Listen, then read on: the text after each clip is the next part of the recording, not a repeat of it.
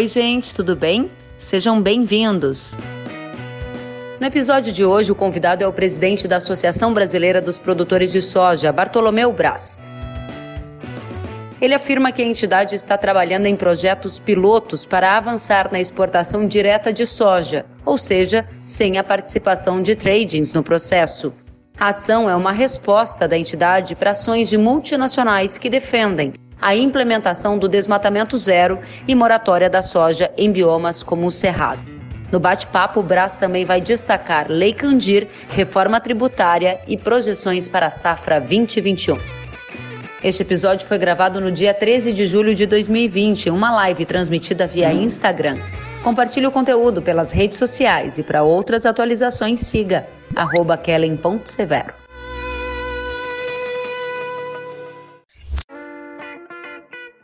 Seja muito bem-vindo. Boa noite. Boa noite, Kellen. Boa noite a todos. É uma satisfação a gente estar aqui nessa live, né, batendo um papo sobre o principal é, agro brasileiro, que é as commodities, principalmente de soja. É uma satisfação muito grande estar aqui. Muito bom. Vinícius Tavares já está dizendo vai ser um bom debate. Parabéns. Vamos começar então. Primeiro tema, Bartolomeu, que eu gostaria de abordar e eu peço para nossa audiência que faça comentários, envie perguntas. Primeiro tema é moratória da soja no Cerrado. A semana começou com alguns documentos que eu recebi de produtores rurais lá do Piauí e na relação da venda de soja, uma cláusula ali dizendo que a soja não poderia vir de áreas desmatadas após 2008. Isso é a moratória do Cerrado na sua avaliação? É uma situação que está acontecendo? Conta pra gente. Sim, Kelly, é, eles estão entrando, né? Nós, nós já tínhamos conversado, reunido com a Biov, tratado desse assunto. Nós fomos, nós somos contra a moratória da Amazonas, nós estamos buscando uma forma de resolver a moratória da Amazonas. E eles iniciaram essa conversa aí, junto com aquele grupo Colisão, algumas entidades, e para fazer essa moratória de cerrado. Nós somos totalmente contra até porque nós já temos áreas dentro das propriedades rurais, né, já temos reservas legais, nós temos APPs, enfim, que vão de 20% a 80% dentro da lei. E nós temos também é, o direito de usar nossa propriedade dentro das leis nacionais. Então, quando a gente tem uma área que se pode desmatar, igual a gente está vendo agora uma demanda maior por soja, por áreas a serem implantadas, aquele produtor que tem essa reserva, que tem essa área a mais, ele pode fazer sim, desde que seja legal, desde que ele busca as licenças, desde que ele, é, de acordo com a sua região, deixe ali as suas reservas legais e faça tudo correto. Então, nós somos favoráveis a isso, ao cumprimento do Código Florestal e das leis brasileiras. Agora, as empresas que estão praticando, vamos dizer, desse, dessa, dessa forma, é, colocando o produtor aí, é, muitas das vezes, numa lista negra, tirando ele, aquele produtor que às vezes desmatou uma área de 50 hectares, legal, depois de 2008, e ele planta 3 mil hectares, toda a área dele é embargada. Então, isso é, uma, é um absurdo, é um abuso, e nós não podemos fazer isso. Principalmente porque, aonde nós temos a produção nessas regiões do Matopiba, que nós estamos falando agora, são regiões que estão em franco desenvolvimento, são regiões que estão aparecendo no cenário agrícola. Nós temos uns dados onde o IDH, o Índice de Desenvolvimento Humano, onde se tem soja plantou soja naquelas regiões, saiu de baixo muito baixo para alto e muito alto. Então nós estamos fazendo um bem social, nós estamos trazendo melhorias de vida a toda a sociedade do, do, das regiões do Cerrado, do Cerrado que é muito pobre e que a gente desenvolve uma tecnologia de plantação de plantio direto, enfim. É um sistema que tem dado certo. Aí vem é um, um, acordo aí que a gente não sabe o que está por trás desse acordo, nunca foi nos passado, porque se existe esse acordo entre a Biov e a, a, a Europa, por exemplo, se tem um ganho maior para isso, então que se repasse ao produtor, porque nós não recebemos nada, muito pelo contrário, nós recebemos esse tipo de situação, aonde algumas empresas já estão iniciando isso aí, com os produtores rurais, tirando esse produtor, tirando vários produtores da produção que é o mais essencial para a sobrevivência da sua família, né, Kelly? Bem, agora, Bartolomeu, só para contextualizar a nossa audiência, é, neste início de semana, então, nós falávamos do caso lá do Piauí, em que eu, Kellen, recebi contratos do Piauí, região de Uruçuí, na negociação de soja safra 2021 com a multinacional Bung, que é uma das maiores empresas de agronegócio com atuação aqui no Brasil. Eu gostaria de saber se esse é um caso que está sendo discutido direto só com a Bung ou outras trades também estão fazendo isso. Eu quero aqui deixar claro também que ouvi a Bung e a Bung disse claramente que não tem a intenção de fazer a moratória do Cerrado. Ouvi a Abiov, que também disse ser contra a moratória do Cerrado. É só este case ou outras tradings também estão em situações desse tipo de contratos? Não, tem outras trades também com essa mesma situação. Não é somente a Bung. Nós temos, é, hoje foi discutida aí também da Agrex. É, eu tô, inclusive sou parceiro da, da Agrex. Entrei em contato diretamente com a Agrex falando que é, eles estavam é, fazendo um contrato onde estavam, não estavam obedecendo a nossa lei. E nós não tínhamos acordo de moratória no Cerrado. Eles me informaram que o contrato deles é único para o Brasil e tal, às vezes pode ser isso. Mas assim, a gente já tem relatos de outras empresas começando a colocar isso nos contratos e fazendo aí, tirando muitos produtores da produção agrícola. Então, isso a gente tem que investigar mais, porque nós não podemos deixar que nós, que tenhamos um cenário muito positivo, áreas que podem ser usadas para agricultura, para soja, para pecuária, enfim, para o que se quiser, obedecendo às leis, nós não podemos aceitar que aniquilem o Brasil por um pedido é, da Europa que não fez o seu dever de casa. A gente sabe muito bem que a Europa desmatou praticamente toda a área e agora está exigindo de nós. A Terra existe é, um, um, modelo aí que falam é, sobre é, o Brasil não tem a soja sustentável igual dos Estados Unidos e da Argentina. É um absurdo isso. Então eles estão. Porque lá já desmataram tudo. E nós fizemos as nossas reservas. Aqueles que não fez têm áreas para serem desmatadas. Nós que protegemos estamos sendo, é, vamos dizer assim, jogados para lá porque nós protegemos o meio ambiente. Então a gente tem que rever essa situação. Nós temos que buscar as entidades como Embrapa, enfim, Embrapa Territorial, para a gente reverter essa situação, porque a nossa imagem é a imagem mais é, hoje a mais completa na sustentabilidade ambiental e econômica do planeta. A gente estava na última semana em uma conversa aqui no podcast, aqui na live, com o presidente da Cargill, que disse que sim, desmatamento zero é o que a empresa enxerga como um futuro breve. Nós não estamos falando de desmatamento ilegal zero, nós estamos falando de desmatamento zero e esse assunto está muito conectado com o tema que abriu o nosso bate-papo de hoje, que é a moratória da soja no Cerrado. Basicamente, eu quero ouvir qual é a visão e a posição da ProSoja sobre desmatamento zero e por que isso acaba impactando o produtor rural brasileiro. Olha, é, isso, é, a Cargill, ela não entende, eu não sei o que, que está, por que, que ela está ganhando a mais com isso. Porque nós temos uma legislação brasileira onde nós temos grandes, grande parte dentro da propriedade rural que nós estamos preservando para o bem comum. A Cargill, já conversei com o pessoal da Cargill, ela deveria nos ajudar a proteger as nossas reservas legais e as nossas APPs que estão dentro das propriedades privadas. Deveriam estar pagando prêmio maior e mostrando isso de fato, o que é real no Brasil. E não é imposições de desmatamento zero. Isso não existe. Nós temos muitas áreas ainda em potenciais que estão em pés e podem ser desmatadas de acordo com o nosso Código Florestal. Então, nós somos contra o desmatamento ilegal. Nós somos contra. Qualquer, é, nós, entidades, nós somos contra o, o desmatamento ilegal, em cima de áreas é, de reservas legais, enfim, de pontos que já foram discutidos em lei. Mas o, quando o produtor pode e tem a sua propriedade áreas que podem ser, que têm aptidão para a agricultura, o porquê você vai tirar isso de uma economia que é basicamente sustentada pelo agro. Por que, que nós vamos deixar de desenvolver regiões é, ao centro-norte do Brasil, onde nós podemos melhorar a vida das pessoas, de todas as pessoas, com a produção de soja dentro da lei? Por que, que nós vamos inibir isso do produtor rural brasileiro? Qual foi o sacrifício? Por que estão nos impondo esse sacrifício? Então, nós podemos sim de acordo com a demanda. Segundo a FAO, nós vamos ter que produzir a metade da demanda mundial. É lógico que nós estamos melhorando a tecnologia da produtividade dentro da, da, da porteira, com a agricultura de precisão, mecanismo que a gente tem feito, plantio direto. Mas nós vamos precisar de abrir as áreas quando for necessário. O Brasil tem a melhor tecnologia do mundo. O Brasil absorveu, através dos seus produtores corajosos, absorveu a melhor tecnologia do mundo é, e desenvolveu aqui do, junto com a Embrapa e também dentro das propriedades rurais algo que ninguém conhece no mundo. As pessoas vêm aqui e assustam.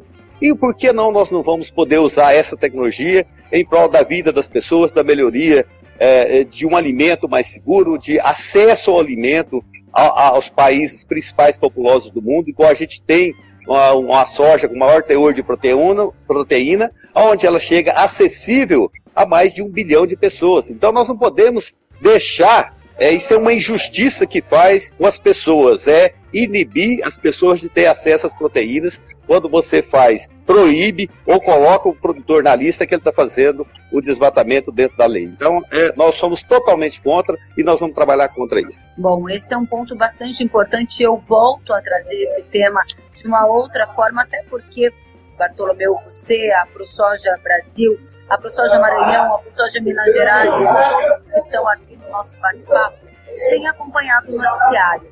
E alguns dias a COF, né, uma das maiores pagadoras de alimentos é, lá da China, uma das maiores processadoras de alimentos da China, diz que vai rastrear toda a soja do Brasil até 2023. A Cargill diz que o desmatamento zero é uma tendência. Hoje eu falava com a Bung e a Bung também disse que é uma intenção de aprimorar as iniciativas contrárias a desmatamento. O meu ponto é, quais são os canais do produtor rural brasileiro de soja caso ele tenha dificuldades nas negociações com essas companhias Olha, em primeiro lugar, o Brasil é um dos países que mais tem é, qualidade em produção é, a gente cada vez vê mais o mundo dependendo do produtor brasileiro que fez o seu, seu solo, é, preparou seu ambiente de solo, onde ele consegue produzir duas até três safras no ano. E ele é mais competitivo, mesmo diante de todas as nossas dificuldades de infraestrutura, logística, enfim, custo de produção, que é muito atrapalha muito nós, nós ainda conseguimos fazer essa, essa bela produção. Nós conseguimos chegar com esse produto mais acessível aos mercados. Por que, que a China está comprando aqui? Porque se ela, ela, ela vê que a nossa soja ela chega mais em conta, ela é mais interessante para o chinês. Então eu, eu, eu vejo que se essas empresas estão buscando esse caminho, nós produtores temos que começar a nos organizarmos e levar o nosso produto até o destino final. Esse é um dos objetivos nossos. Ou então procurar aquelas, que tem várias no Brasil, que fazem isso respeitando a nossa lei. Nós não podemos ser é, é, vamos dizer assim, ficar preso a uma, duas ou três empresas que vai cada vez mais prejudicar a gente e ter seus ganhos bilionários, como a gente sabe que tem. Então, se essas empresas forem caminhar para isso, nós vamos buscar outro rumo, porque o Brasil ele tem que respeitar as leis brasileiras. As empresas que compram aqui, elas têm. Se elas não o fizerem, se elas for procurar para esse cenário, nós vamos buscar outros mecanismos de levar essa soja até o destino final, sem o uso dessas gigantes aí que já que já, já escraviza os produtores há muitos anos no Brasil. Muito bem, tem muita gente participando conosco aqui. Jornalista da soja está dizendo: deixemos a COS rastrear. Ao confrontarmos os dados, eles verão a sustentabilidade da soja brasileira. Obrigada, Carla Mendes, aqui pela audiência. E quero perguntar para você algo que me chamou bastante atenção. O que significa levar a soja ao destino final? A ProSoja Brasil está criando alguma relação B2B? O que está isso? E conta para gente mais detalhes. Olha, Kelly, o nosso sistema de logístico brasileiro tem melhorado muito. Né? Até essa semana passada eu tive reunido com o presidente da Rumo, eu tive reunido também com o pessoal da VLI, enfim, são é, é, logísticas que fazem né, o destino dos nossos grãos. É lógico que são usados por trade, mas nós estamos buscando, é, junto com essas novas instalações, principalmente a Norte-Sul, que está cortando o eixo aqui, tem a FICO que está sendo construída, a gente está buscando já mecanismos para que o produtor possa fazer essa exportação direta. E não é bicho de sete cabeças, nós temos que perder esse medo, nós temos que ter essa coragem de se organizar, e a ProSoja Brasil já está encabeçando isso. Nós estamos buscando, é lógico que isso ainda não está sendo colocado, mas logo, logo, a gente queria que se tivesse uma harmonia entre as trades, entre as agroindústrias, mas pelos caminhos que estão se tomando, a ProSoja Brasil vai tomar um rumo de buscar cada vez mais levar essa soja até o consumidor final. Esse é um dos nossos principais objetivos e nós já estamos trabalhando nisso, porque não dá para ficar refém dessas empresas da forma que estamos sendo. Isso já está mais avançado em algum caso específico? Dá mais detalhes para a gente? Não, Kelly, a gente já está desenhando isso, sabe? Só que isso precisa de, de completar. Nós estamos fazendo, iniciando projetos pilotos já, para que esse, essa soja ela vá direto e o produtor acredite nisso. Nós, nós temos os parceiros que nos buscam aqui, principalmente da China e vários outros eh, de toda a Ásia, aonde querem fazer negócio direto, sem um atravessador na frente. Então, quando você vê é, cada vez mais eles vindo até nós, nós sendo exprimidos dessa forma que estamos, é lógico que nós vamos buscar esse caminho. Custe o que custar, mas nós vamos buscar esse caminho, não dá mais para ficar dessa forma. É, é desrespeito demais com o produtor brasileiro, aonde ele já faz muito para o meio ambiente para toda a sociedade.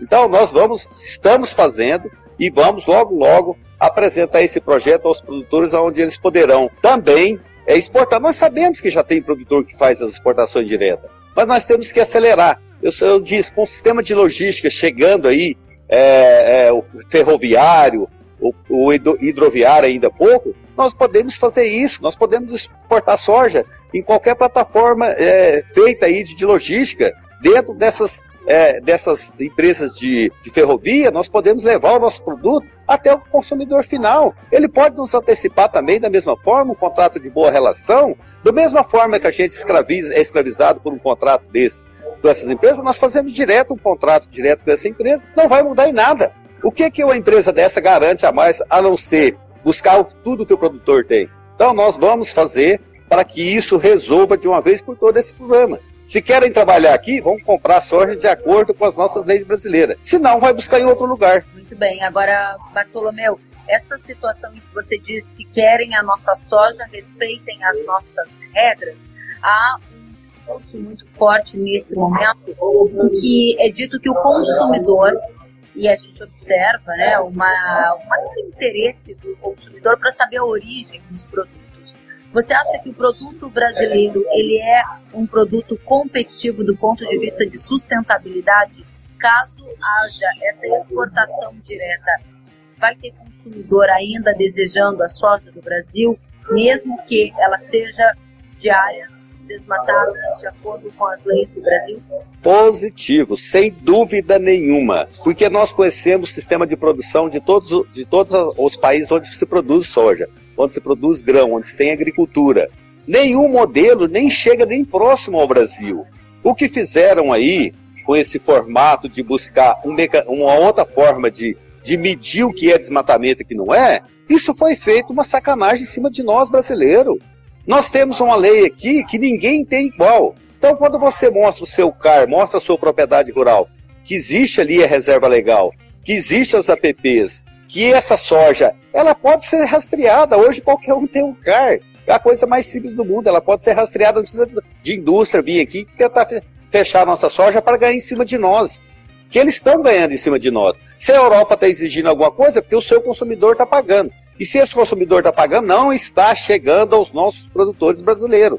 E muito pelo contrário, Kelly. Nós reunimos com os produtores europeus, eles viraram escravo desse sistema né, lá. Eles não vivem em subsídio, aqueles produtores não estão suportando mais produzir na Europa, porque é tanta exigência, é tanta, vamos dizer assim, situação que eles deixaram de fazer e agora acreditam que vão fazer tudo, países como a Noruega, enfim, outros, que vem me falar que salmão lá não vai comer soja, então vai comer onde? Vai buscar soja onde? Então, precisa de parar com isso e mostrar o que é a verdadeira é, realidade da produção brasileira, a sustentabilidade. Nós já estamos fazendo isso. O ano passado nós viajamos pelo mundo com a equipe do Ministério da Agricultura, com relações exteriores, mostrando a realidade e a verdadeira ação do Brasil. Nós perdemos muito com essa imagem. Nos últimos 15 anos, 16 anos, a nossa imagem foi bastante distorcida. Ela foi feita uma imagem não do, da produção brasileira, mas da visão de organismos internacionais que levou essa imagem muito ruim.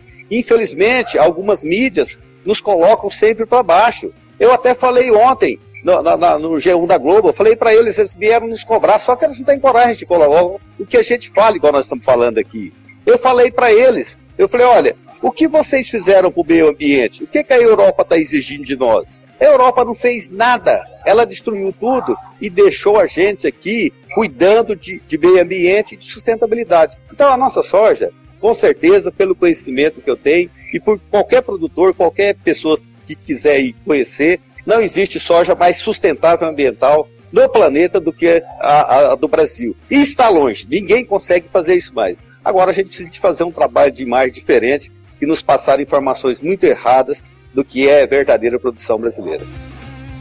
Muito bem, agora o Paulo, que está aqui nos assistindo, Paulo Napi, ele diz: verdade, o produtor rural terá remuneração melhor se ele evitar uma especulação das tradings. O Paulo aqui concordando com seu argumento de investir em exportação direta de soja. Eu tenho visto aqui muitos comentários, Fabrício Rosa. Infelizmente eu não estou conseguindo ler todos esses comentários. Vou tentar aqui. Fabrício diz é uma grande piada. A soja americana e a argentina mais sustentável que a brasileira porque não tem desmatamento do zero. Absurdo, diz ele, não valorizam a floresta em pé não valorizam as reservas legais. Obrigada, Fabrício Rosa, pela participação. Bartolomeu Braz, quero continuar com você nessa discussão, porque várias vezes, ao defender a soja do Brasil, você disse sobre a imagem do Brasil. Vivemos um momento em que a pauta ambiental está estampada nas capas de praticamente todos os jornais. Como está a imagem? Qual é o risco real para o agronegócio do país? Olha, não existe risco algum. Eu vou só te citar um exemplo. O que, que aconteceu no ano de 2019? O ano de 2019, segundo a, a imprensa maldita aí, a imprensa que não gosta do Brasil, que é brasileira, mas não gosta do Brasil, e segundo os europeus, a Amazonas foi destruída. A imagem do Brasil se alastrou por não só pelo planeta Terra, mas por vários planetas. Acabou. Nós não vamos mais. A, o Brasil não consegue fazer mais nada e tanta mídia negativa, aí o que, que aconteceu? Nós batemos recorde nas exportações de soja, batemos recorde na produção, batemos recorde na exportação de milho, estamos batendo, nós estamos batendo recorde nas exportações de carne. E o que, que é? Então, o que, que essa mídia mentirosa tem coragem de falar nisso? Nós temos que ser fatos. Os fatos é o que está acontecendo. O Brasil é sustentável e é competitivo. Então, quando essa imagem vem distorcida, muitas vezes não não é conivente com os fatos. Fato concreto é o que está acontecendo agora. Você acompanha, você sabe muito bem. A cada mês que passa, nós batendo recorde nas exportações. Era para nós não estar tá exportando nada, porque a Amazonas foi ao chão ano passado, segundo a mídia. Estava toda queimada. E agora nós estamos batendo recorde das exportações. E assim, por dados que nós temos também, as queimadas têm diminuído, nós temos que fazer um controle melhor, ajudar os nossos órgãos a, a, monitorar melhor aqueles que estão fazendo desmatamento ilegal, que são muito poucos em vista dessa grande produção brasileira. Mas a nossa imagem, ela é uma imagem que tem que ser reconstruída, infelizmente. Quando a gente vê um agro, igual está acontecendo nesse ano de Covid-19, aonde ele está ajudando o Brasil a sair dessa situação, segurando o Brasil. Vários estados onde tem maior produção não tiveram PIB negativo, muito pelo contrário, tiveram PIB positivo. É o caso do meu estado de Goiás, que teve PIB positivo mesmo dentro do Covid-19. Quando a gente vê essa situação, quando a gente vê esse agro dando esse resultado, nós deveríamos estar era, gloriando, porque nós temos um, um, setor que é competitivo mesmo na dificuldade e ainda preserva. Nós não podemos deixar essa briga política que tem de emissoras de televisão derrubar o nosso setor. Então nós temos que levantar a mão sim, nós temos que nos organizar e fazer o que estamos fazendo, mostrando o Brasil de verdade, mostrando a produção de verdade. Nós temos aqui. O Brasil é sustentável, o Brasil tem o melhor modelo ambiental do mundo. Apenas para colaborar, Bartolomeu, com as suas informações, é, de acordo com o CPEA e dados do CPEA junto com a CNA, foi o quarto mês seguido de alta para o PIB do agronegócio, que deve somar um crescimento nessa primeira ano superior a 3%, enquanto o Brasil precisamos cair 6%. Sobre queimadas na Amazônia, pegando dados do INPE, de janeiro a julho, na comparação 19 com 20, houve um recuo de 22% nas queimadas da Amazônia e, de fato, colaborando também com os seus dados, as exportações do agronegócio foram recordes para soja, para carne, e o superávit do agronegócio aumentou nesse ano de 2020. Diante desses dados todos, me pergunto, você se preocupa com o risco de boicote aos produtos brasileiros diante do atual cenário em que se fala de questões ambientais aqui no Brasil, de dados de aumento do desmatamento? Olha, eu não acredito. O Brasil ele já está com uma grande produção vendida no próximo ano. é, é, um dos anos que mais se vendeu antecipado. Então, eu não acredito em boicote, até porque o que estão fazendo aí? É, houve aí um documento construído por entidades aí, até o nosso Mourão lá, cobrando dele ações mais efetivas. Olha, gente, as ações estão sendo feitas, o conselho é aberto, existe um, uma comunicação muito grande entre as entidades que representam verdadeiramente os produtores rurais e os órgãos do governo. Não precisa de algumas entidades que se falam representante querer falar ou querer cobrar alguma coisa. Eles estão muito pelo contrário, o interesse deles é outro, é econômico, não tem nada de ambiental porque eles não produzem, eles não sustentam, eles não protegem o meio ambiente. Eles estão fazendo isso por situações econômicas. Então nós precisamos é, de mudar esse sistema, né? de trazer um outro sistema, porque a nossa soja, a nossa produção agrícola, não corre risco nenhum de ser por um país A ou B. Até porque a Europa cada vez vem, vem menos diminuindo, é um, é, são países que estão só na decadência. É, é lógico que é um mercado interessante para nós, mas não é necessário essa cobrança exagerada, desnecessária que estão fazendo com os nossos produtores brasileiros. Então a nossa soja, ela continua assim sendo a mais sustentável do mundo. Muito bem, está muito clara a posição do Bartolomeu Braz, que diz não acreditar em boicote, que grande parte da produção da safra de soja 2021 já está comercializada. E avanço perguntando para você sobre o seguinte, Bartolomeu. Muitos dos entrevistados profissionais que conversei nos últimos dias disseram que de nada vale o Brasil ter um código florestal moderno se boa parte desse código não foi colocado em prática. Lei bonita no papel não funciona. Você acredita que existam problemas na implementação do código e isso pode prejudicar o Brasil? Olha, prejudicar não. Dificuldades há nos pequenos produtores. Nós não temos, é, o pequeno produtor não tem acesso a essas tecnologias, não consegue fazer ali a implementação do Código Florestal. Infelizmente, é, os estados, através das suas EMATER, que deveriam estar na extensão, ajudando esse produtor a cumprir a legislação, a fazer o seu CAR, a fazer o que deve ser, ele não consegue.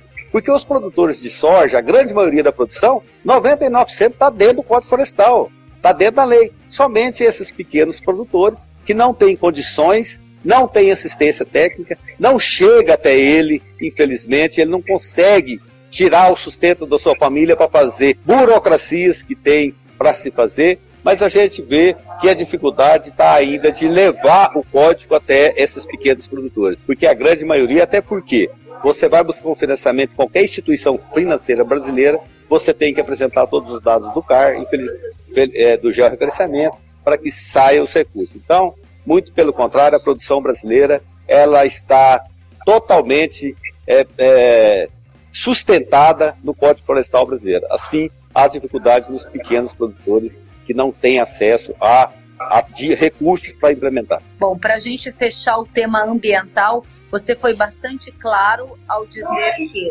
o Brasil é sustentável, que você acredita nas leis brasileiras e que se houver uma pressão adicional vinda de trades internacionais, o Brasil vai acelerar o caminho de exportação direta e disse ainda não acreditar em boicote à produção brasileira, usando dados da produção vendida da safra 2021, que é uma das mais altas da média histórica. Para fechar este ponto, gostaria de saber onde está o maior risco do ponto de vista ambiental na visão Bartolomeu. Se existe um risco, eu gostaria que o senhor disse então com a nossa audiência, Bartolomeu. Não, eu não vejo risco. O maior risco que eu vejo são essas empresas gananciosas de, de, cada vez mostrar essa imagem é, errônea, essa imagem de alguns pequenos problemas. Nós temos pequenos problemas. A questão fundiária é uma questão que a gente precisa de resolver no Brasil, porque aonde há situação é, de grilagem e às vezes desmatamento ilegal, é dentro dessas propriedades que não tem ainda a regularização fundiária. Então, esse é um tema que precisa de avançar. Nós precisamos de aprovar essa lei da, da, da, da regularização fundiária para que essas pessoas, essas pessoas que estão ali dentro, sejam fiscalizadas e tenham que cumprir as leis brasileiras.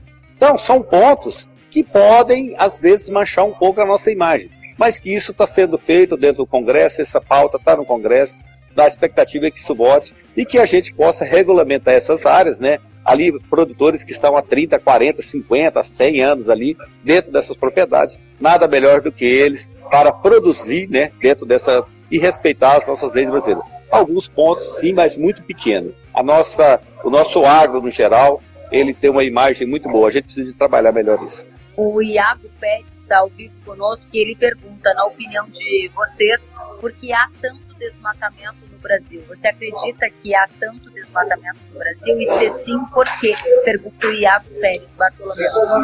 Olha, essa questão, Iago, é, eu, eu acredito que essa situação da regularização, porque a maioria dessas áreas em desmatamento ilegal, é lógico que nós podemos ter é, desmatamento legal, dentro da lei nacional, dentro da lei do Código Florestal, pessoa que tem o CAR ali, que tem suas, as suas áreas averbadas, ele pode sim fazer sua, o seu desmatamento. Então, a gente tem que saber o que, que é desmatamento legal e o que, que é desmatamento ilegal. O desmatamento ilegal são pontos que eu citei aqui dessa questão de, da propriedade não ter dono. Os parques do governo, as áreas do governo, elas são elas têm dificuldades. Os governos do estado marcaram ali grandes parques para buscar recursos de fora e hoje ele não consegue fazer ali a, a segurança daquele grande parque. Muitas dessas áreas são invadidas. A gente não sabe de quem ou não são invadidas. A gente sabe da, da questão indígena, dos quilombolas, que são produtores de subsistência, que eles não inserem tecnologia, eles usam ainda queimada, eles desmatam ali, é ilegal para fazer o seu sustento. Então, são pontos, pequenos pontos que devem ser resolvidos, mas acho que a gente tem que analisar muito bem o que é desmatamento ilegal e o que é desmatamento legal. Muito bem, quero agradecer aqui a presença do Vanderlei e a Thaídes, que está dizendo que o agro é mais. Dari Fronza dizendo, enquanto é. ONGs gritam, os nossos produtores preservam. Carlos de Paula falando sobre criação do plano de regularização das áreas muita gente participando ao vivo do nosso bate-papo. Bartolomeu, pegamos a primeira parte da nossa conversa e focamos nas questões ambientais. Você trouxe vários pontos que foram abordados aqui. Quero saber quais são as principais expectativas da ProSoja Brasil para a safra 2021. Quais são as grandes diferenças que você já observa nesse novo ciclo que está aí, um dólar acima de cinco reais e que vem pela frente na visão da ProSoja Brasil? Olha, vem um custo alto, né? A gente tem que entender que vai ser um dos custos mais altos da história da produção agrícola brasileira, até porque nós estamos, teremos que plantar com esse dólar. O doutor muitas vezes ele é um pouco enganado quando ó, esse dólar sobe muito, a soja chega, passa de 100 reais, mas ele esquece que o seu custo também, principalmente fertilizantes, insumos agrícolas, é, ele, ele vem trazendo aí uma preocupação muito grande a esses produtores. É lógico que nós estamos buscando aí através do novo plano safra, saiu o plano de bioinsumos aí, que ele é interessante para o produtor é, entender melhor o que, o que é agricultura sustentável, o que, que é os biológicos, para ele ter uma referência e poder ter um custo melhor de produção. Porque se ele for cada vez mais engolido por essas multinacionais, ele vai ficar trabalhando para o agronegócio e sem renda e cada vez, muitos dos casos, se endividando cada vez mais. Então essa essa preocupação desse custo alto que traz endividamento, que traz falta de, de acesso às políticas de recursos financeiros. Muitos dos produtores estão negativados, não têm como acessar o plano safra. Muitos produtores não têm como acessar o seguro agrícola, que é uma ferramenta importante, principalmente para a região centro-norte. O seguro é tão importante para o sul, ou mais do que isso aqui para o centro-norte. Quem falava que ia produzir soja e produção no Nordeste, então isso já deveria estar sendo atrelada a seguros, qualquer forma de fomento de recurso que é aplicada ali, que essas trades aplicam ali, elas deveriam estar aplicando juntamente o seguro ao produtor rural, para ele manter na atividade. Então, esses pontos são pontos que precisam ser resolvidos, são desafios para a próxima safra, né? O produtor poderá usar menos tecnologia, menos fertilização, até pelo seu alto custo de produção e também pela dificuldade de acesso ao crédito. Então, é, esses são os grandes desafios. A gente vê aí mesmo a, a, nessas todas essas dificuldades. Eu falei que o produtor rural ele já adiantou bastante as vendas, né? Nós estamos vendo aí próximo 45, 50% da soja já vendida futura. É, isso ele, ele empolga e vai buscar até mais áreas, né? Nós deveremos ter um crescimento como há todo ano em cima das áreas de pastagens degradadas, né? Produtor de soja ele cresce dessas áreas degradadas e é necessário que elas são importantes, principalmente praticando a agricultura e pecuária. Ela é o modelo mais interessante, principalmente nas regiões centro-norte, onde nós temos um regime de chuva menor. Então essa parceria agricultura e pecuária, ela está crescendo. Então quando você vê áreas crescendo, são áreas de pastagem degradadas que estão sendo transformadas. Mas acredito sim que ainda teremos uma grande safra no próximo ano, se Deus abençoar, que o clima nos ajudar e, e o produtor buscar a sair dessas dificuldades que eu citei, nós poderemos ter uma outra grande safra se Deus nos abençoar com as chuvas na hora certa. Muito bem, você falou em bioinsumos, o Rogério Vian, que é um produtor referência também nesse tema, está aqui assistindo a live. Disse boa noite, Kellen e presidente Bartolomeu, parabéns pelo excelente conteúdo, pela live. André Dobachi também junto de nós falando do custo de sementes, que segundo ele aumentou de sobremaneira nesta safra. Para a gente avançar, você falava sobre custos, mas as margens soja está entre as melhores da história na atual temporada e na Sim, nós temos aqui no Brasil é, o custo operacional. Quando o dólar está muito acima, nós temos o custo operacional. Nós tivemos aí, é, com a situação do Covid, nós tivemos o óleo diesel bem abaixo aí do que estava se praticando. É, nós temos aí vários, é, o produtor buscando, é, saindo da dolarização, buscando insumos como diz, os biológicos e outros. Então ele acaba é, fazendo o mix disso aí e fazendo um custo mais baixo, porque ele, ele consegue hoje saber que tem várias partes do custo dele que não é dolarizada.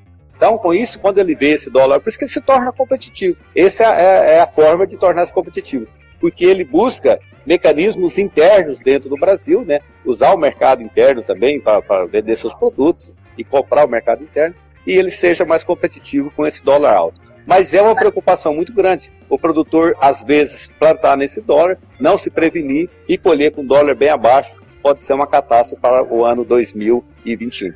Muito bem destacado. Esse é um ponto bastante relevante. Agora me chama a atenção também, que é o nível de gestão do produto brasileiro. A gente observa essas vendas antecipadas como uma forma também de proteção, pelo menos do custo, né, Bartolomeu?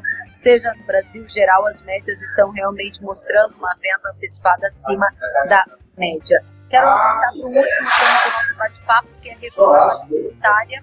Esse é um tema que está ganhando mais destaque, principalmente porque o ministro da Economia, Paulo Guedes, disse que a reforma tributária pode evoluir nos segundo O agro, gosto do Brasil, defende qual reforma tributária? E ela é boa ou desafiadora nesse momento?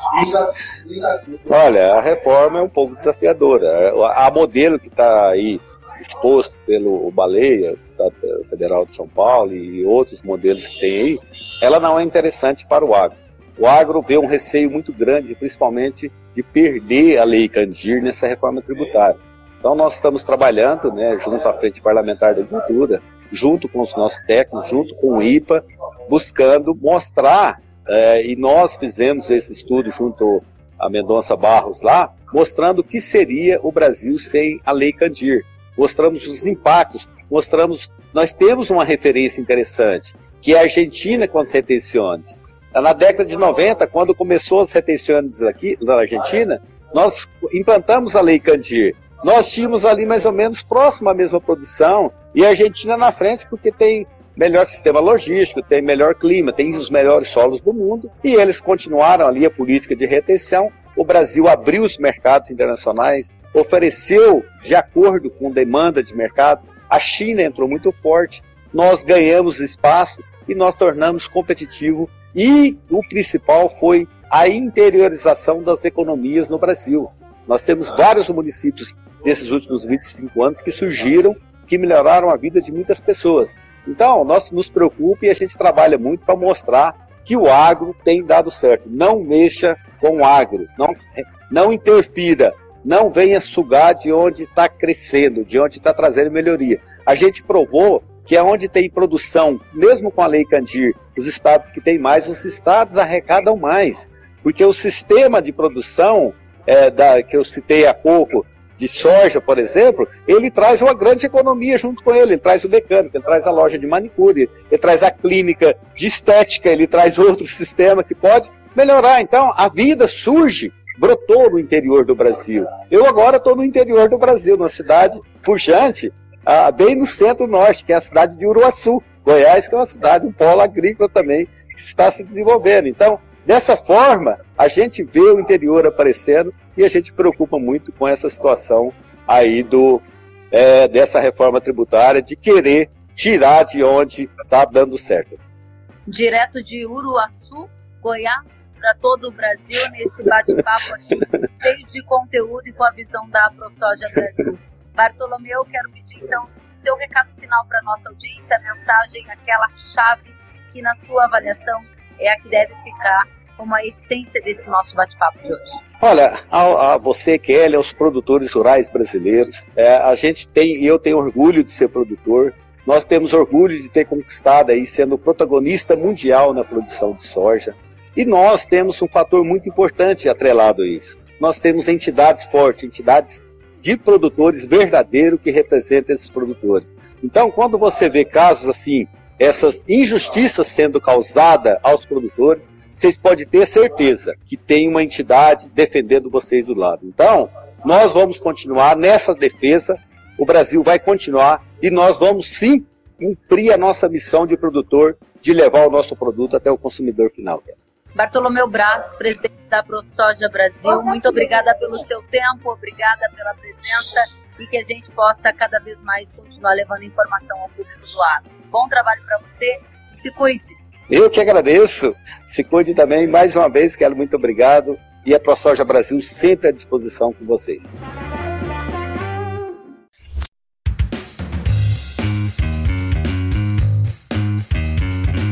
Que bom que você gostou da entrevista e ouviu todo o conteúdo. Se quiser acompanhar as atualizações, siga kellen.severo no Instagram.